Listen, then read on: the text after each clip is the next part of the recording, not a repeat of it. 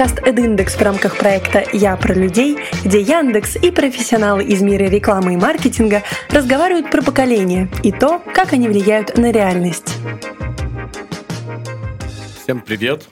Меня зовут Денис Имполитов, я руководитель Яндекс Эфира, и мы сегодня с друзьями записываем подкаст на тему инфлюенс-маркетинга. У нас в гостях Елена Жигулева, Oriflame, и Кирилл Борисов, агентство Label Up. Привет. Привет, привет. Привет. Привет. Я модерирую, поэтому... А, да. Инфлюенс-маркетинг. Вообще, мне а, до нашей встречи казалось, что это такая новая штука, в которой как таковых еще нет суперэкспертов, но мы поговорили с Кириллом, оказывается, уже 6 лет они на рынке, и целая куча у них клиентов. А, то есть, на самом деле, а, эта сфера маркетинга, эта сфера бизнеса уже довольно давно развивается. А, все так? Да, эта тема, она достаточно э, широкая и больная. Мы действительно занимаемся шестой год э, инфлюенсер-маркетингом. Просто, извини, перебью. Да, да, да. А я хотел уточнить, это же правда не какой-то был переломный момент, когда там, там сначала приглашали звезд для съемок, условно, в видеороликах, там кто-то что-то рекламировал, потом раз, и из, изобрели а, инфлюенс-маркетинг. То есть это какое-то ну, итерационное развитие. Не, ну, во-первых, инфлюенсер-маркетингу лет этак 50, то а, есть, а, если вдаваться в историю, ну, вот это порыться, интересно, порыться да, в, Вики, в, в Википедии, то инфлюенсер-маркетинг свои корни находит там где-то в 60-х годах. А, но не суть. На самом деле сейчас просто а, ну, реклама у блогера существовала еще и во времена ЖЖ. Все мы прекрасно помним платные... Это, платные 60 лет назад.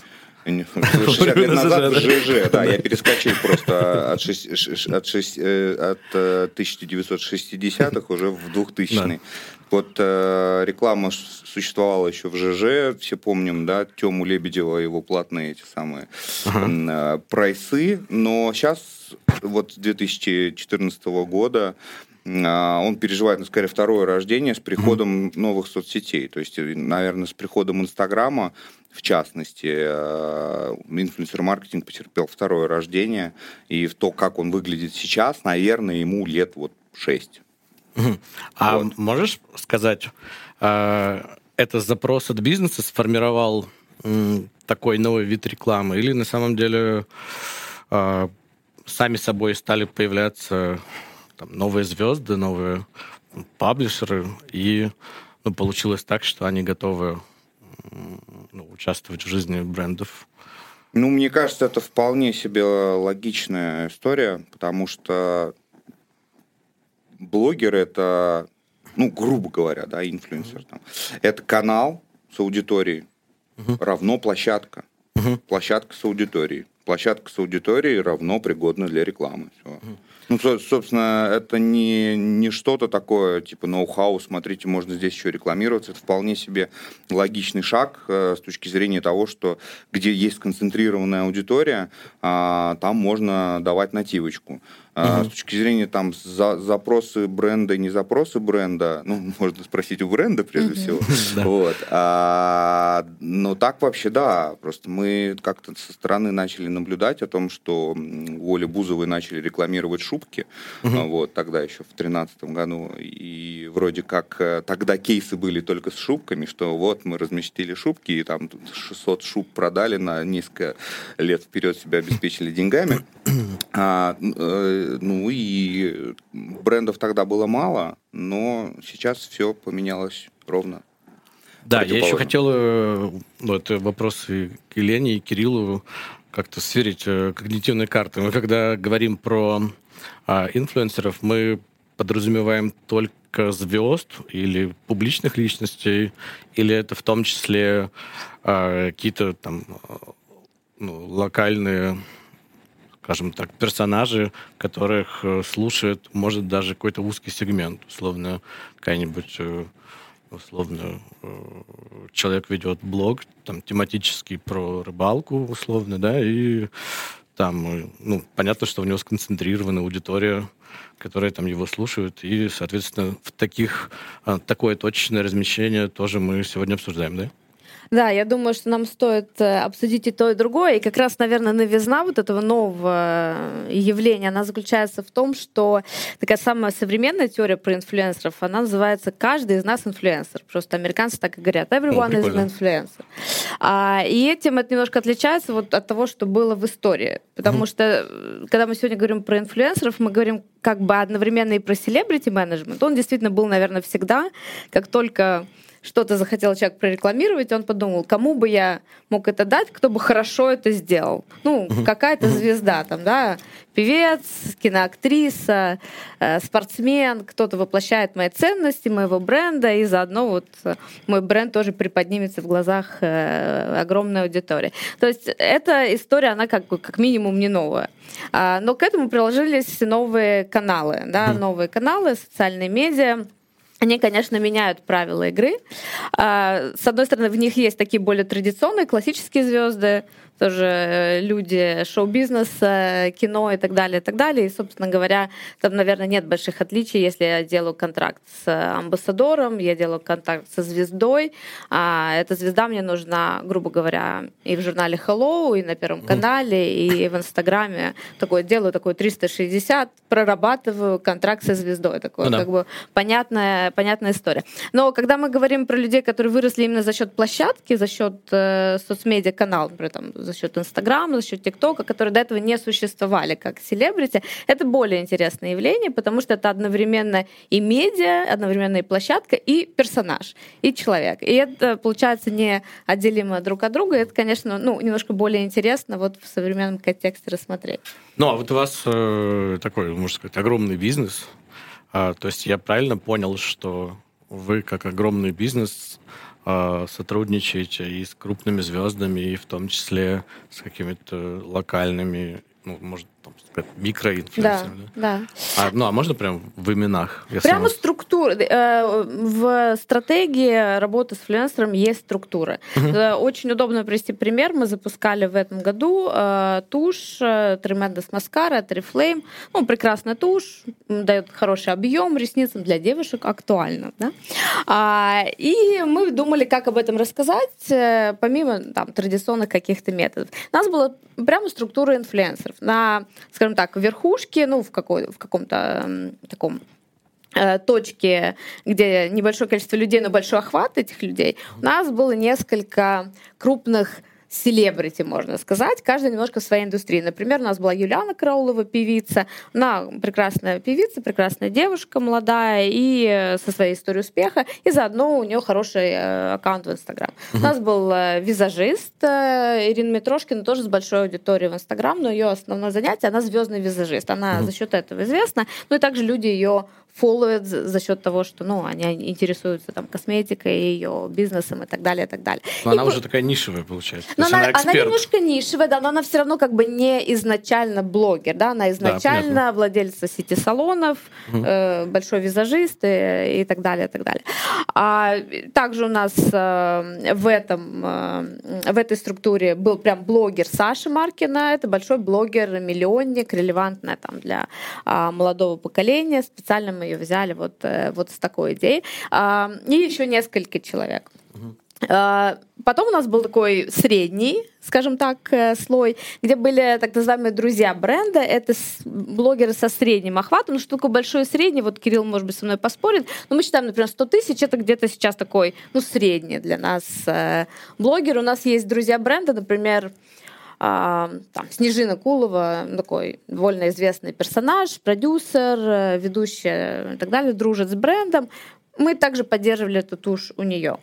А, и у нас было еще 500 микроблогеров, и, насколько нам известно, это самая большая инфлюенсерская компания, по крайней мере, в бьюти-сегменте. Uh-huh. И мы специально не поленились, нашли 500 э, девушек, которые соответствуют ценностям бренда, которые могли прорекламировать качественно, на наш взгляд, эту тушь, и запустили вот такое движение среди блогеров, у которых есть аудитория 5-10 э, тысяч. И мне кажется, что здесь нет какого такого, знаете, волшебной палочки, что что только за счет вот них это сработало или за счет кого-то это сработало, это сработало в комплексе, потому что мы делали такую довольно ну, специальную структуру под этот проект с учетом целевой аудитории, интересов бьюти и так далее, и так далее. Понятно. Кирилл, а вы работаете с такими микроинфлюенсерами? Или это, ну, то есть, если да, то там сразу куча вопросов, на самом деле, по тому, как, как это возможно. Безусловно. Значит, э, мы, в свою очередь, э, достаточно, ну, не то что строго, но формально подходим к сегментации инфлюенсеров. То есть у нас есть такая шкала, которую мы везде на всех своих выступлениях показываем. Начинается она с микроблогеров, заканчивается на селебрити. То есть микро, э, макро, мега и дальше топ и селебрити.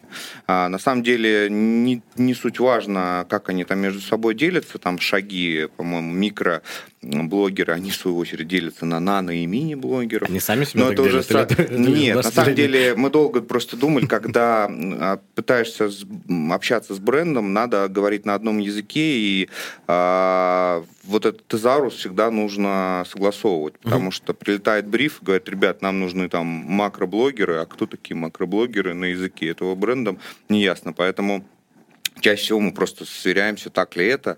Вот. И начали замечать уже, что после того, как мы где-то делали эти публикации, уже так или иначе мы все имеем в виду одно и то же.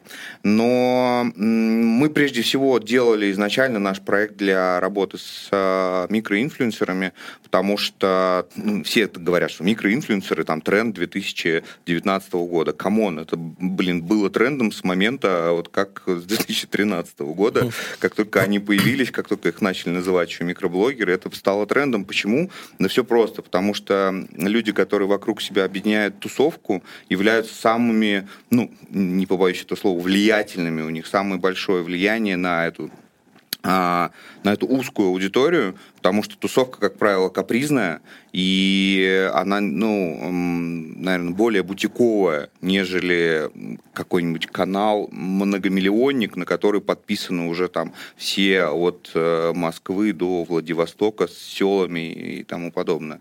Вот. А, важно использовать, наверное, в компаниях микс, микс, а, из э, микроинфлюенсеров и уже мега и макро. И, ну, на самом деле, это такой долгий разговор. Сейчас это задач бренда. И, конечно, мы работаем. Это, скажем так, э, э, одна из наших фишек, потому что с ними работать можно, используя подход технологии плюс клиентский сервис. А, потому что вручную их выловить очень сложно, потому что в России ну, порядка если в 30... 500 человек, то это как бы... Да, мы знакомы с этой компанией. А, понятно. А, а вы участвовали, да? Ну, э, да, да, да. Значит, э, вручную найти э, блогеров достаточно тяжело. В России все 30 тысяч а, аккаунтов, которые могут называть себя инфлюенсерами. А соответственно, нужен, нужен какой-то инструмент, который позволяет этих, эти аккаунты структурировать, фильтровать и э, через одно окно с ними связываться. Соответственно, мы как раз в своем бизнесе пропагандируем подход скрещивания технологий клиентского сервиса. Я понял. А я правильно понял по контексту, Елен, твоего рассказа, что на самом деле значительный или наиболее значительный выхлоп как раз был за счет а, вот этих 500 человек. А... Что, ну, получается, что им ну, это наиболее нативно и больше всего как бы ими доверяют. Я думаю, что есть э, свои плюсы и в микроинфлюенсерах, и в больших э, блогерах, инфлюенсерах, селебрити, как угодно их можно назвать. А, э, иногда говорят, что как бы return on investment, да, вот лучше у, у маленьких. А, вроде стоит недорого, зато вот качественная аудитория и так далее. Но здесь две вещи важные, на мой взгляд, когда работаешь с микроинфлюенсерами. Во-первых, хороший партнер, вот э, очевидно, да, можно похвалить наших партнеров, в том числе LabelUp, которые э, делали операционно эту компанию, потому что когда ты делаешь несколько сотен инфлюенсеров, конечно, велика вероятность э, какого-то несоответствия бренду, там, не совсем то, вот как бренд себя представляет, это может выглядеть. Да, вот предсказуемость. У меня это как раз был один из вопросов. Предсказуемость. Как ими управлять? Вот эта огромная толпа людей. Ну, есть и цифровой компонент, да, цифровой, насколько экспертиза. Да, насколько хорошая, например, просто статистика, да, все это проверяется, но, опять же, да, опыт плюс технологии, все вот как говорит Кирилл. И плюс отсмотреть визуально, да, что человек постит этичный контент, говорит с брендом на одном языке и так далее, так далее. Хорошо есть, выглядит. Ну, хорошо выглядит так, как нужно в рамках данной ну, компании. Да, в случае с вами мы, это важно, мне кажется. Мы говорим, там, мы не Это хорошо. очень субъективно. Да, это очень субъективно, выглядит. да, поэтому как, мы поговорим, Денис, может быть... это, это тонкий лед очень. Может быть, поговорим про как раз тенденции, про тренды в бьюти, но один из там трендов, э, то, что важно для Reflame, это там естественная красота. Да, Потому что у нас там история красота создана в Швеции. Естественно, именно это я имел в виду. Да, поэтому для нас важно, чтобы человек выглядел натурально, чтобы у него были натуральные части лица, тела и рук максимально натурально. Например, отсмотреть технически вот да, вот по этому параметру. Конечно, здесь партнер хороший очень помогает, который операционно помогает uh-huh. собрать эту непростую историю, этот непростой пазл из большого количества людей, потому что это люди, да, со своей там контент-политикой, со своим видением, как они хотят рекламировать твой продукт и так далее, и так далее. Их там несколько сотен. Это первое, что важно. И второе, важно помнить, что, э, что дают большие блогеры. Они всегда дают, ну, уже тот смысл, который э, идет, например, с, с какой-то звездой или с каким-то большим амбассадором амбассадор угу. Я говорю, Наташа Осман, я думаю, путешествие, да, или я думаю, фотография с путешествиями связана, из каких-то интересных экзотических мест. Или я говорю, там, Юлиана Караулова, она в первую очередь все-таки поет, да, и, имея свою историю успеха, и только потом она блогер, и у человека быстрее срабатывает какой-то ассоциативный ряд. А, поэтому у больших ребят и девчонок тоже есть свои плюсы, вот в том числе вот эта чистота смыслов. Если ты хочешь сразу uh-huh. построить какую-то смысловую связку между брендом, э, продуктом и, да, и человеком, который поддерживает твою компанию, то это иногда проще сделать в случае больших э, инфлюенсеров. Ага, понятно.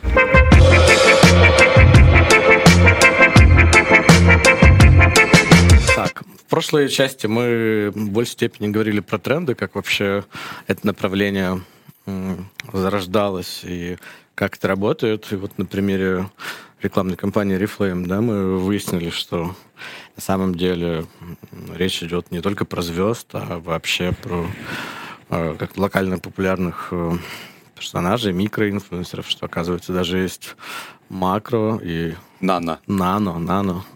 Это типа одна, это мы с вами, одна, нано это одна минус девятых. Да, у меня 340 ну, подписчиков ну, привет, я тоже. Я, у меня ультра, побольше, ультра нано. За нами будущее, ребята. Да. да. Мы в тренде. да. Вот. А сейчас э, хочется поговорить детальнее про креатив. Ну и, наверное, продолжим вот про ту легендарную рекламную кампанию. Почему легендарную? Это не ирония. Говорят, что такое вовлечение вовлечение такого количества инфлюенсеров это прям такой, типа, некий рекорд на рынке. Давайте про это поговорим. Вот э, хочется понять, а когда э, супер популярные знаменитости э, что-то пишут в своих э, блогах, э, в Инстаграме, и когда вот э, просто менее вот эти нано-инфлюенсеры пишут, это один и тот же месседж или на самом деле как-то распределяется э, сообщение между супер популярными и менее популярными? Как это вообще работает? А, ну, касательно компании, я думаю, что нам Лена расскажет, как э, было видение. Я могу лишь комментарий вставить, что э, блогеры, инфлюенсеры, они же контент-креаторы, угу. получили свою популярность благодаря тому контенту, который они создают. Соответственно, они являются экспертами в производстве контента, а контент э, в разрезах социальных сетей, там Инстаграм это у нас фото или видео mm. плюс текст, YouTube это у нас видео, ну и тому подобное. Да, значит, блогеры у нас что? Они умеют производить контент. Mm-hmm. А значит, лучше им не навязывать свою офигенную идею, а лишь порекомендовать ну, скажем так, какие-то референсы, да, типа, ребята, mm. я хочу, чтобы мой продукт был представлен в таком-то свете. Mm-hmm. Потом, как говорить, в каком, ну, ладно, можно нарезать там ограничения, типа бренд safety, tone of voice, там, э, не знаю, сиськи убрать там, вот, из кадра, потому что мы... Или добавить. Ну, или добавить, в зависимости, да, в зависимости от цели компании. Но говорить о том, что э, вот напишите прямо вот этот текст одинаковый. Ага, и это была идея, на самом деле так, такая движуха была в 2014 году. Мы прям, э, мы прям долго ржали даже на конференциях. Э, бренды приходили с одной картинкой и с одним текстом mm. и, и делали такой аналог посева. То есть блогеры использовались чисто как площадка, то есть их мнение никого не, не волновало, то, как они э, этот бренд видят, то есть им креативное агентство там или контент-агентство слепило какую-то картинку, они за это заплатили дофига денег, а блогер просто эту картинку должен был взять и разместить. И чаще всего эта картинка не имела ничего общего с а, социальной сетью, то есть это была какая-то там баннерная фотография. Угу. Вот. Так делать ни в коем случае нельзя, просто потому что территория инфлюенсер-маркетинг – это территория инфлюенсеров, и они здесь а, условно правят балом, потому что они создают контент, который создает интерес и ажиотаж вокруг них.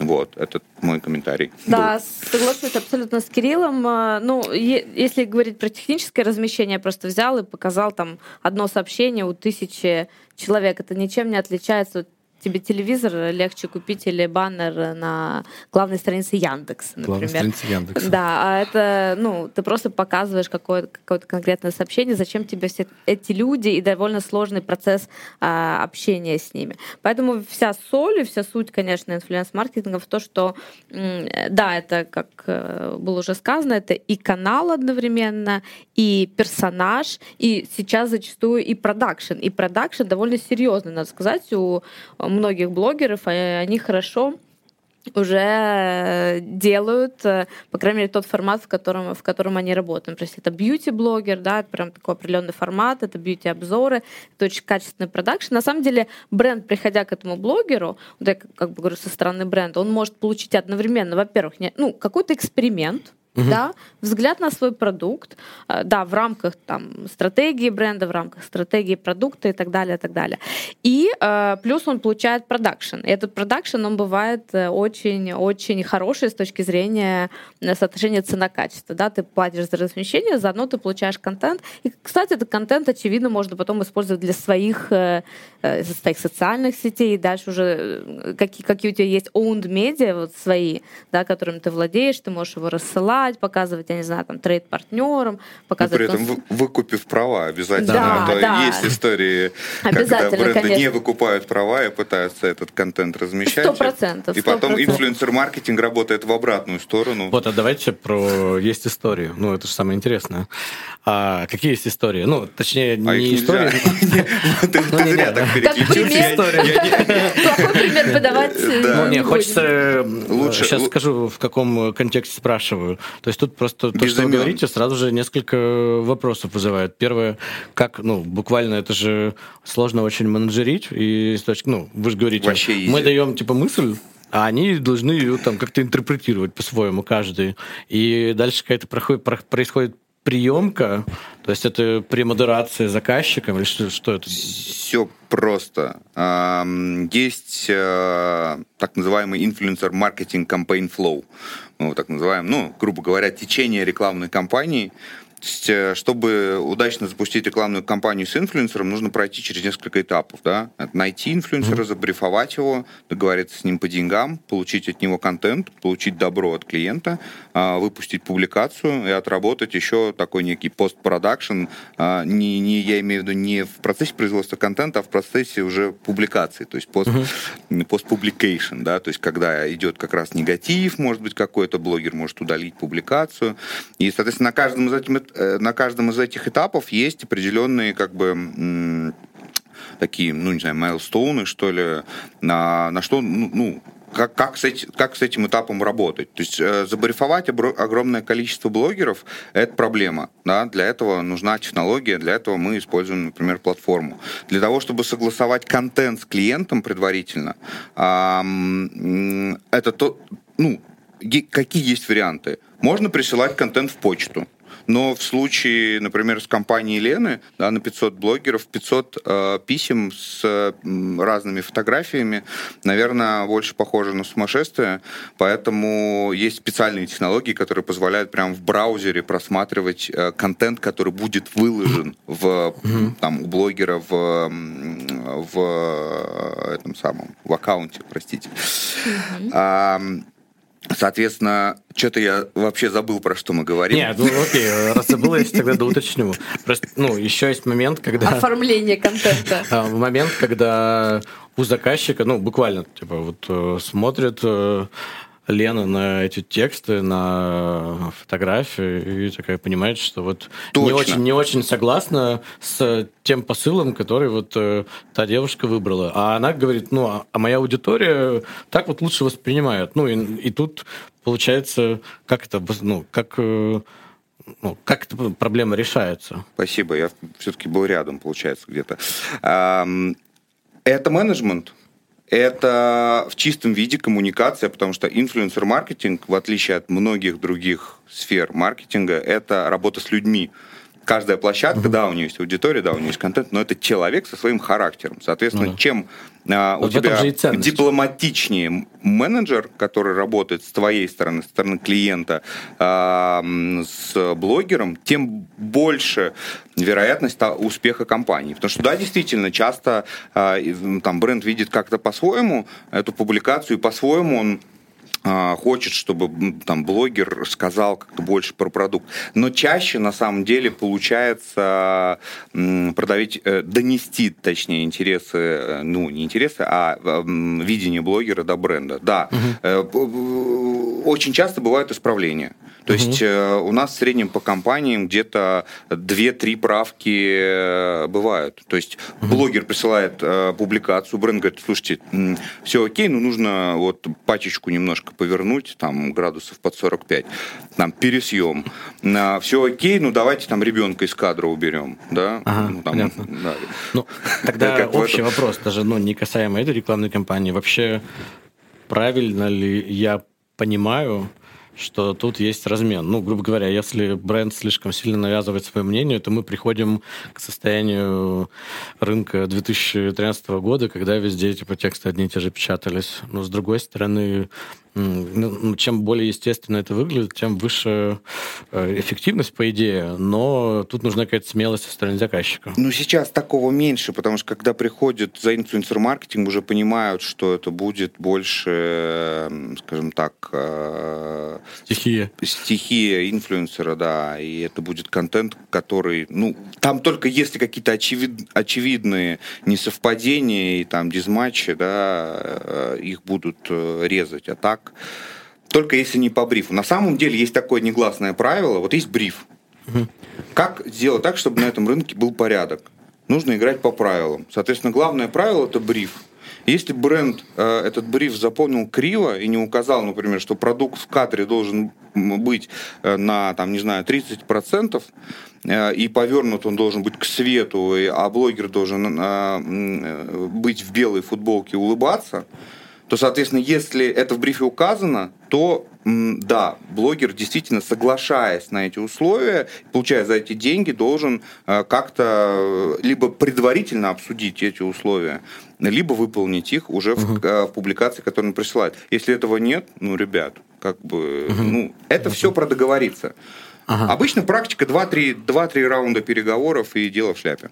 А бывает такое, может, это странный вопрос, но бывает такое, когда под каких-то суперзвезд э, формируется продукт. Ну, то есть, когда в обратную сторону ну, тогда имеет смысл вам создать с этой звездой, например, какой-то уже продукт на уровне разработки. Например, мне кажется, это будет классная идея, если вы хотите, чтобы это был прям очень близкий контакт. Тем более в бьюти это довольно частая практика. Вы можете создать э, там оттенок помады, имени, да, там. А, ну да, типа того. Алла ну или как линейка.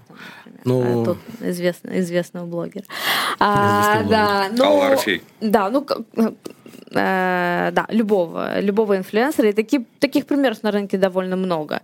Да, то есть это тоже самый кобрендинг, тогда у вас э, тогда эта история ну, наполнится какими-то новыми смыслами, будет интереснее, и уже как немножко свой разделяемый продукт тоже э, инфлюенсер будет говорить, э, говорить об этом продукте. Да, тогда это действительно классно. Но вообще, на самом деле, у любого бренда, конечно, довольно сильная идентика изначально, mm-hmm. да, и здесь, наверное, стоит думать э, на берегу и, и как специалисту там, по бренду или по продукту со стороны да, компании отдавать себе отчет, что ты именно, вот, кого ты ищешь. И, как Кирилл правильно сказал, давать четкое э, задание и самим думать, окей, допустим, у меня экологичный продукт, мне нужны вот э, такие эко-этичные блогеры и так далее, и так далее. А мы все-таки ведь э, ну, важную вещь не проговорили. Я хочу поговорить. А есть примеры, когда э, условно ну, в продакшн, да, мы это называем в продакшн, ну, то есть уже э, были опубликованы посты, которые там по тем или иным причинам создали, наоборот, проблему. Или это типа секрет?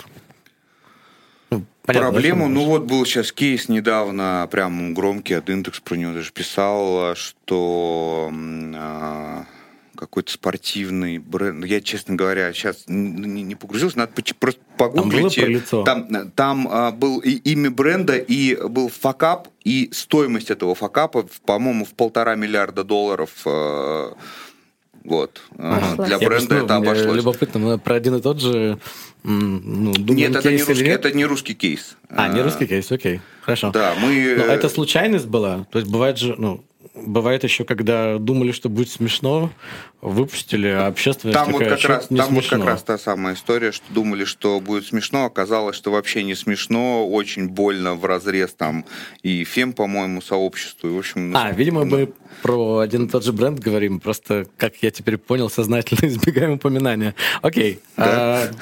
Возможно. Я просто его не помню. Да, ну я напомню. Окей. А, понятно. Ну, таким образом, э, получается что? Что управлять... Ну, да? Можно я дополню? Да. А, э, есть на рынке каналы типа Чикинкари, да, Гудка, которым а, ты приходишь, обозначаешь, что бы ты хотел, но на выходе ты получаешь ага. то, что нельзя будет потом поправить. И это произведение искусства. Вот и, люди сознательно да, идут. И это, и это осознанный риск, что если ты готов к дичи, угу. то тебе вон туда, в ту угу. дверь. Угу. Но там не получится как раз говорить, ой, слушайте, что-то слишком как-то. Ну, вы пришли на территорию... Знали, куда пришли. На, на, на территорию гудка, все, enjoy. Ага. И ну, такие, ну, таких много, на самом деле, креаторов. Просто он достаточно, достаточно яркий, я бы сказал, один из самых ярких сейчас. Ну, фактически речь про как бы характеристику этого там, паблишера, автора, что-то. Он э, жестко смешной, кто-то там, наоборот, ну, типа, не всем подходит, равно как и, и другие да. персонажи. Ну, я думаю, что к Шнуру тоже там, ну, не все могут прийти, а там какие-то бренды, которые с ним ассоциируются.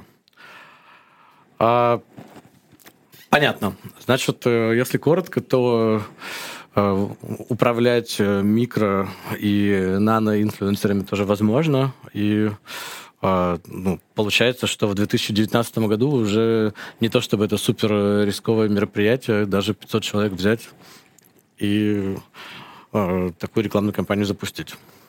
Все возможно.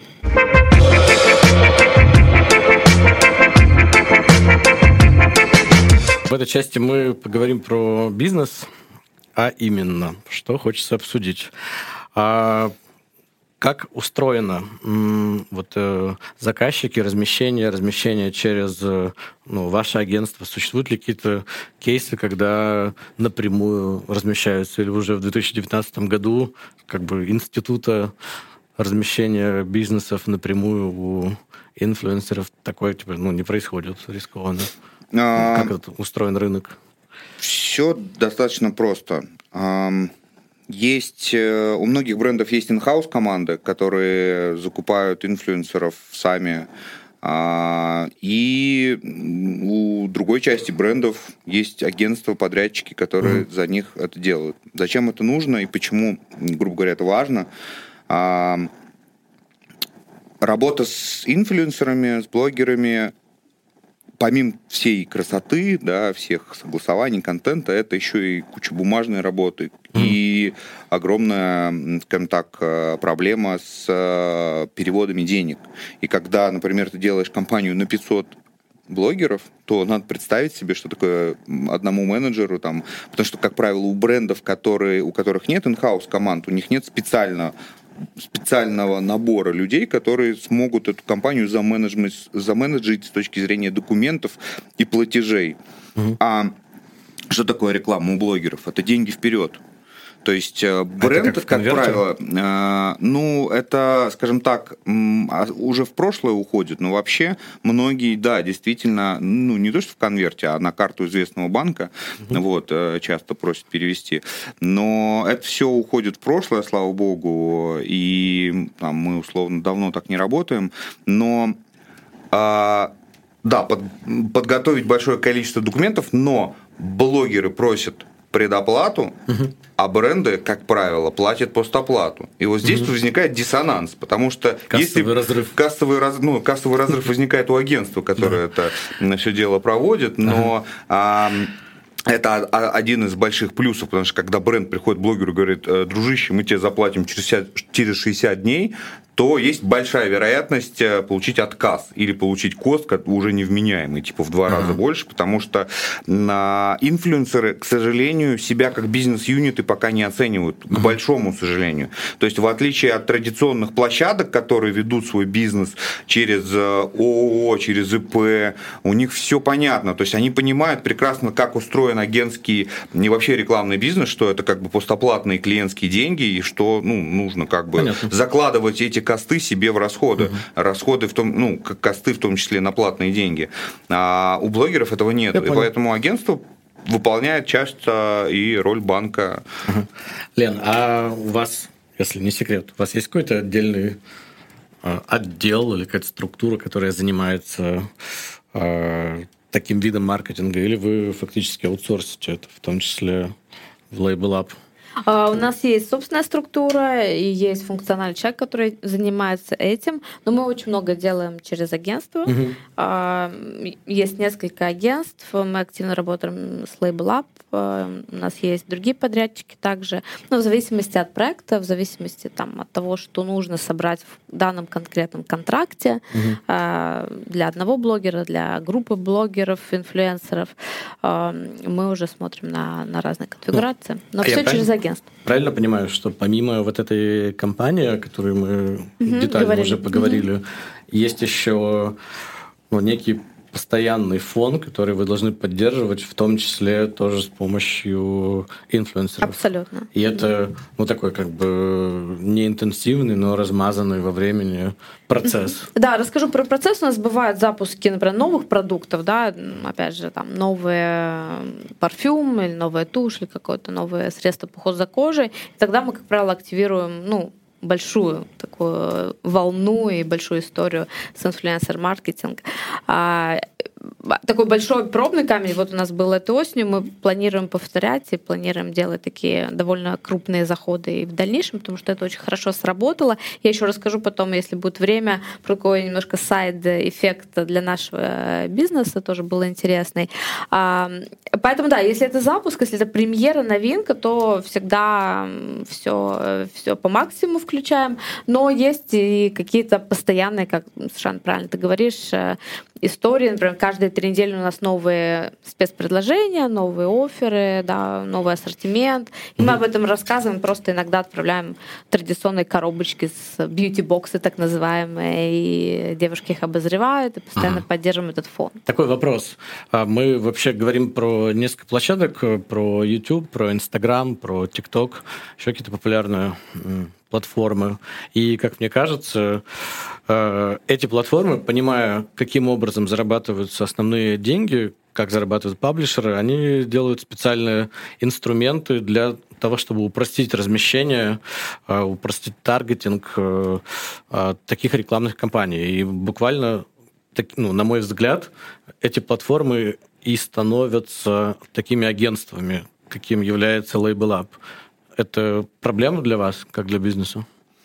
А, скорее точка роста, потому что ты, скорее всего, говоришь не столько про нативку, сколько про программатик. Потому mm. что вообще инфлюенсер-маркетинг – это такой инструмент, который нельзя таргетировать. То есть ты там можешь таргетироваться только по тематике блогера. И вероятность того, что вообще твоя целевая аудитория, которую ты оцениваешь как свою целевую аудиторию, увидит этот месседж, а, ну, сам бог Инстаграма только знает, будет, будет этот, э, увидит ли нужный тебе человек этот контент или нет. Ага. А то, что делают площадки, они делают все, чтобы действительно блогерам было круто снимать контент, и дальше они вставляют свою программатику, вот эти, скажем так, э, ну, Инстаграм сделал, да, в ленте нативную, а нативную программатику рекламу, а YouTube делает врезки, которые можно заменять э, приролами, мидролами и тому mm-hmm. подобное.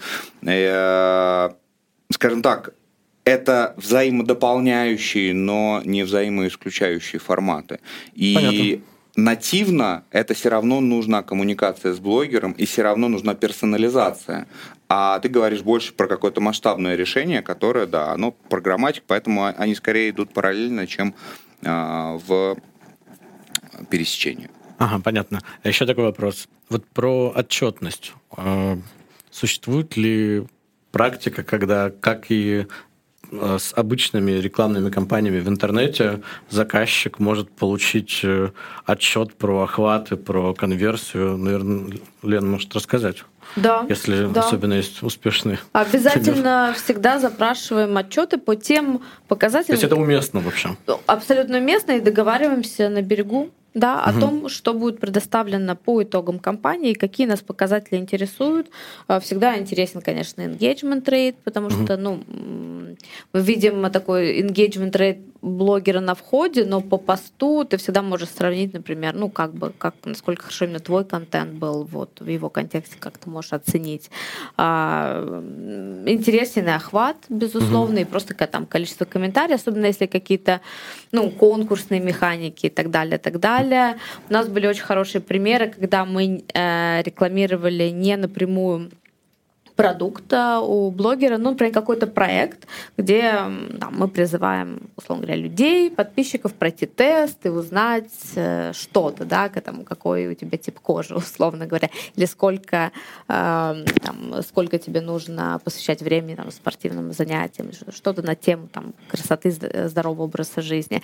И мы отслеживали также количество перехода по ссылке, например, в шапке профиля в Инстаграме. И с точки зрения там цены контакта. Это были прекрасные, выдающиеся примеры, да, то есть ни, ни одна там, а, ни одно медийное разреш... Э, размещение нам бы не дало такую цену контакта. То есть, ну, это нужно, отвечая на вопрос, нужно за этим следить и нужно, ну, всегда оценивать относительно своих предыдущих опытов, относительно рынка, других инвестиций. Это... Ну, получается, ты уже Правильно. на следующий мой вопрос ответила. Я хотел узнать, если сравнивать с э, классическими каналами маркетинговыми, получается, что э, в вашем случае, вообще в случае, ну, видимо, многих бизнесов, инфлюенс-маркетинг, он э, гораздо более эффективен. Ну, знаешь, я слышала, иногда есть такие истории, что вот мы делали только инфлюенсер-маркетинг, мы закупили только рекламу блогеров, вообще все круто, вот как Кирилл сказал, продали 600 шуб и уехали там на Мальдивы, на да, на, на несколько лет. Ага. Но поскольку мы работаем в корпоративном большом бизнесе, угу. мы, наверное, так вот по взмаху пальца не видим Вы не можете отказаться... этот эффект да, вот одного ага. канала. Мы Понятно. все равно всегда за 360, ага. за комплексный подход.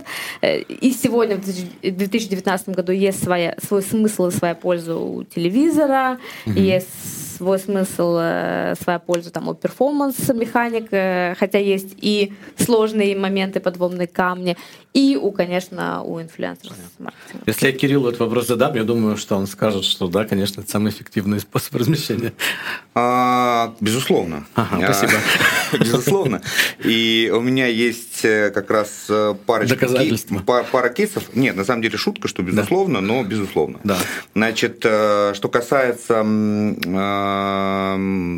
скажем так, с чем сравнивать. Вот, например, мы делали кампанию для кинопоиска, а, там была достаточно прикольная механика Emoji Challenge, то есть эмодзи или эмоджи, хрен его знает, emoji. как это правильно произносить. Значит, э, фишка была в том, что блогер загадывал фильм, а, опис а, на, да, на экране помню, высвечивал да. Э, эмодзи. Да, ага. И задача аудитории была разгадать, что это был за фильм в комментариях, и этот же а, это же название нужно было вводить как промокод. Соответственно, по одному блогеру э, такой канал Кинокритика есть, у него 839 тысяч подписчиков было. Э, эта активация собрала в 8 тысяч переходов при 169 тысячах э, просмотров и 2995 активаций промокода. Э, собственно, цена активации получилась э, чуть меньше 3 рублей. Угу. Э, это достаточно прикольные цифры. Да, круто. есть еще один э, классный пример для Э, Мэн э, Александр Журавлев делал розыгрыш майки с автографами игроков Челси. То есть это прям крафтовая штука для любителей футбола, это просто э, срыв башки. У него 666 тысяч подписчиков, и при том, что блогер получил сам эту футболку и возможность ее разыграть, было порядка 400, ой, 4600 заполнений анкет. Круто. То есть сама цена заполнения анкет анкеты получилась часть этой футболки, потому что денег там не было. А по платформам, вот. Э, ну, насколько вообще корректно рассуждать, э, размещение на какой из платформ эффективнее, или каждая платформа отвечает как бы за какой-то свой тип месседжа? Понятно вопрос? Да, конечно. Да. А, все зависит от задач компании. Если тебе нужен трафик, ну вот, например, сразу... TikTok. Вот возьмем TikTok. Ой, они давай не пере... будем про TikTok. Ну, почему? Наоборот, интересно. Ну, они... Там есть челленджи. Ну, я просто понимаю, да, как работает. Можно, вот, наверное, и слушателям нашим будет интересно. Там есть челленджи. Заходят крупные бренды и как бы заказывают челлендж. Они там потом сеют. Как вот дальше это же такой, ну, не супер нативный формат. Ты знаешь, я буду предельно откровенен. Я тикток-скептик. И, а. эм, Слушай, круто, так, вывели тебя на чистую воду. Тикток-скептик, и, скажем так, я и наша команда находятся в позиции активного наблюдения за этой особью. И, mm-hmm. скажем так, а компании мы там не делаем и не продаем их просто потому, что мы изучаем аудиторию, потому что аудитория дети – это угу. очень опасная дорожка. И, угу. скажем так, э, выбор между хайпом и скажем так, эффективностью, он пока не очевиден, потому что больше похоже на хайп. И э, да, больше ага. похоже на хайп. Скажи, а наверное, тоже, Кирилл, к тебе вопрос. А не знаю, Лен, вы запускали что-нибудь на ТикТоке? На ТикТоке пока не запускали, но на самом деле любое, любая компания, выбор площадки, он подразумевает целевую аудиторию в первую очередь. Поэтому есть какие-то шаблоны, ну, условно говоря, э, да, не хочется только соцдемом оперировать, там, возраст, пол и так далее, и так далее, но на нем много uh-huh. завязано. Поэтому, да, там, женская э, социальная сеть для перфекциониста, которые там любят э, себя в зеркале смотреть и делать свои фотографии. Что бы это могло быть, да? Ну, ну в бьюти мы прям оперируем прям такими Тиндер, сегментами. В том числе, кстати.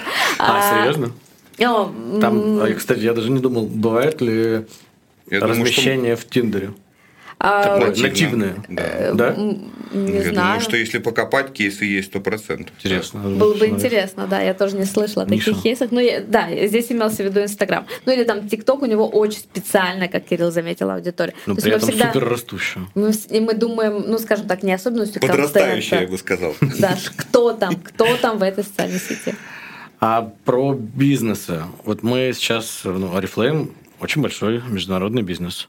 А Говорим ли мы про малый и средний бизнес как про участников этого рынка? Ну, такое вообще бывает или нет? Условно, для нано-бизнеса, нано-инфлюенсера, или как это работает? Очень хороший вопрос. Прям шикарный.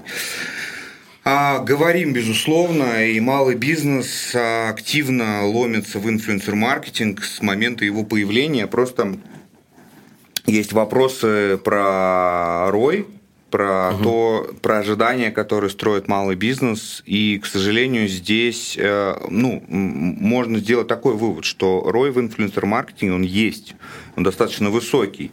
Но надо понимать, что высокий рой – это там 100 плюс процентов. Это угу. не 100 миллиардов процентов. И когда ты вкладываешь в инфлюенсер-маркетинг тысячу рублей, рассчитывая продать на миллиард, то, блин, чувак, ты продашь на 2000 рублей и будешь говорить о том, что инфлюенсер-маркетинг неэффективен, ну, при том, что рой у тебя на ну, 200%. Поэтому mm работа с бюджетами, она тоже важна, потому что инфлюенсер-маркетинг – это построение микса, это построение коммуникации через, разные, э, через разных э, инфлюенсеров э, с разными месседжами. Среди них могут быть и дорогие, могут быть и дешевые, но на одних дешевых, скажем так, ну, ты получишь выхлоп, но это не будет тот выхлоп, который ты ожидаешь. Наверное, и да. я, кстати, может быть, могла бы что-то порекомендовать, если, ну, так, в этом контексте, потому что, например, бизнес Oriflame, это, да, это большая международная корпорация, но, а, как мы многие знают, в рамках нашего бизнеса работают независимые консультанты. Да. И сегодня эти люди работают в основном онлайн. И они, э, одна из таких ключевых моделей их поведения, и почему мы так заинтересованы в целом инфлюенсер-маркетинге, как раз вот эта тема, что каждый из нас может и может стать и является инфлюенсером. Mm-hmm. И как раз э, среди них популярная модель это построить свой бренд и э, рассказать о себе, о своем бизнесе, и о своем бизнесе в бьюти, а, в том числе ну, в Инстаграме и в других социальных сетях. И мне кажется, для малого бизнеса это может быть неплохая модель, когда собственник, да, который точно не уволится из этого бизнеса, потому что я, например, могу сейчас вложить деньги, чтобы раскрутить аккаунт знаю, директора лаборатории, но он, есть риск, что он может уволиться, да, или там главный стилист, или главный визажист. А собственник, он, скорее всего, не уволится из бизнеса, ну, только да. если сам себя уволит. Поэтому он может всегда пойти по пути, рассказать свою историю Личный в своем мало, малом бизнесе, да. И это может быть неплохой путь. Как, угу. как вот мне просто кажется, что ну, из ответа Кирилла, что на самом деле э, могли бы быть какие-то точечные примеры успеха, но с точки зрения агентства это такой сложно масштабируемый кейс. Но с другой стороны, вот опять же, если говорить про э, размещение мелким бизнесом напрямую у кого-то, то можно нащупать одного-двух таких персонажей, через которые бы... У меня просто есть знакомые, у которых там есть такие кейсы. Понятно, что это не правило и исключение. А их очень много. И это кейсов, да. ну, именно такой как бы стартовый режим. Затем они становятся чуть крупнее и, безусловно, сталкиваются с теми проблемами, о которых ты говорил, когда там бумажная волокита, переводы на карту и так далее. Ну, когда просто ну, получается, что дешевле обратиться в агентство, чем держать у себя отдел ну, специалистов в этой области. Угу. Но вы сами-то собственно... работаете в направлении так, чтобы растить, ну, условно, растить э, спрос. Бизнес? Бизнес, да. Внутри себя. Выращивать до готовности у нас, заказывать крупная компания. Смотри, у нас обратная история. Мы начинали а, работать, собственно, с малым бизнесом только. А, То есть мы делали платформу, она self-service вообще подразумевалась, что а, бизнес регистрируется на платформе, а, фильтрует себе блогеров. Дальше Такая сам биржа ними, блогеров. Би, ну да, это название я не произношу, потому что оно страшное. Для нас, ага. мы инфлюенсер-маркетинг платформа, но это ну такая, ну, типа, биржа блогеров. Да, да, да. И фишка в том, что но у этого проекта должна была быть юнит-экономика, что сами по себе регистрируются там бренды, покуп... сами делают сделки с блогерами, но это инфлюенсер-маркетинг, детка, хочется сказать. И технологии без клиентского сервиса работают очень туго, потому угу. что э, нужна коммуникация. И мы, например, пришли к тому, что сейчас полностью отказались от поддержки малого бизнеса как агентства. Тем не менее, платформа, она всегда доступна 24 на 7, там достаточно большой порог для входа. И сделали это сознательно, потому что мы, как агентство, не нужны малому бизнесу, мы удорожание для них. Угу. То есть они могут себе позволить взять человека одного, чтобы купить одного блогера и не переплачивать 20% комиссии или еще каких-нибудь там почасовок агентству. Для угу. них это 20% это еще один блогер. Для брендов, для которых э, эти 20% это еще один отдел документа оборота, который сделает 500 э, проводок, да, или отнесет 500 документов в бухгалтерию, это уже большая проблема. И поэтому здесь важно разделять, что да, для малого бизнеса, скорее всего, решением по инфлюенсер-маркетингу должны оставаться платформы, и они реально должны быть сделаны удобно, так, чтобы решать всю задачу по ведению кампании с блогерами. А для большого бизнеса агентство, ну или внутренние команды, это тоже по сути дела, единственные правильные, наверное, варианты решения, потому что в инфлюенсер-маркетинг нужна экспертиза. И угу. даже если ты офигеть какой крутой бренд, и придешь, и ни разу никогда ничего не делал с блогерами, и менеджеры твои с ними не знакомы, то ты придешь, и тебя не будут ждать с распростертыми объятиями, а скорее всего на тебя посмотрят, э, скажут, так, ага, бренд, значит, денежек у тебя много, ну давай, давай, заноси, заноси. То есть тут есть э, и лояльность, и известность э, менеджеров, которые работают. То есть это же такая как бы тусовочка, все друг друга знают. У каждого, у каждый блогер состоит в, ча- в миллиарде чатиков, где обсуждают всех клиентов, а, всех вот менеджеров, кто кому не платит, кто платит быстрее, с кем лучше сотрудничать, кому сколько. Это же, блин, ребята, такая дичь. Вам нужны тогда инфлюенсеры в инфлюенсерах, чтобы... Да, ну у нас есть такая, как бы, мы внедрили такую технологию уже. Понятно. Спасибо большое большое. Я напомню, у нас сегодня в гостях была Елена Жигулева из Reflame, Кирилл Борисов, Label Up, и я, Денис Имполитов. Пишите нам в наши социальные сети, если есть какие-то вопросы, предложения, как к инфлюенсерам. А, спасибо Рекламные большое. предложения. Да, да, спасибо. Пишите Нам, да. Спасибо. До свидания.